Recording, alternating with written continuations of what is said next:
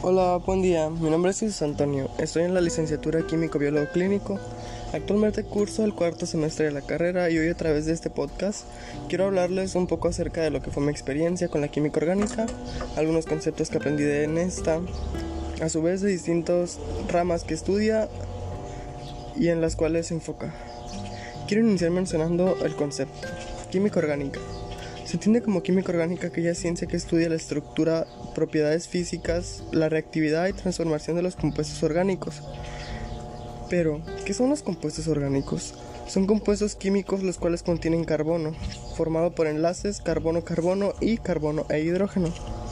Los átomos de carbono, carbono perdón, son únicos en su habilidad de formar cadenas muy estables y anillos de combinarse con otros elementos tales como hidrógeno, oxígeno, nitrógeno, azufre y fósforo.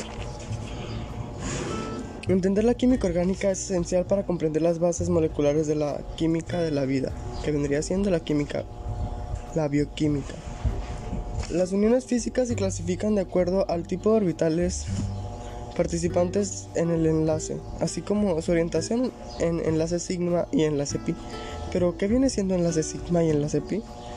Sigma se forma entre dos átomos de un compuesto covalente debido a la superposición directa o frontal de los orbitales. Es más fuerte y determina la geometría de la molécula. Dos átomos enlazados comparten un par de electrones de enlace aportando cada uno de ellos un electrón. Enlace pi se forma después del sigma, es el segundo o tercer enlace formado entre dos átomos. Ofrece al enlace debido a la superposición lateral de los orbitales.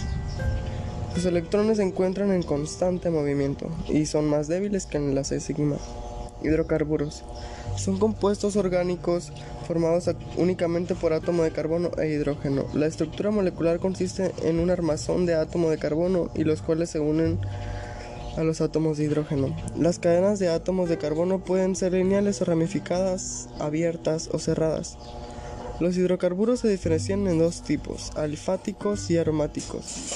Alifáticos se clasifican en alcanos, alquenos y alquinos según el tipo de enlace con el que se unen entre sí los átomos de carbono. Nomenclatura UPAC tiene tres partes en el sistema, se denomina prefijo, sustancia principal y sufijo. Prefijo, posición en la que los grupos funcionales y demás sustituyentes de la molécula. Sufijo, identifica la fórmula del grupo funcional al que pertenece la molécula. Y sustancia principal que vendría siendo en este caso eh, casi siempre carbono e hidrógeno. Bueno, por mi parte es todo, seguiré hablando un poco de esto en un siguiente podcast.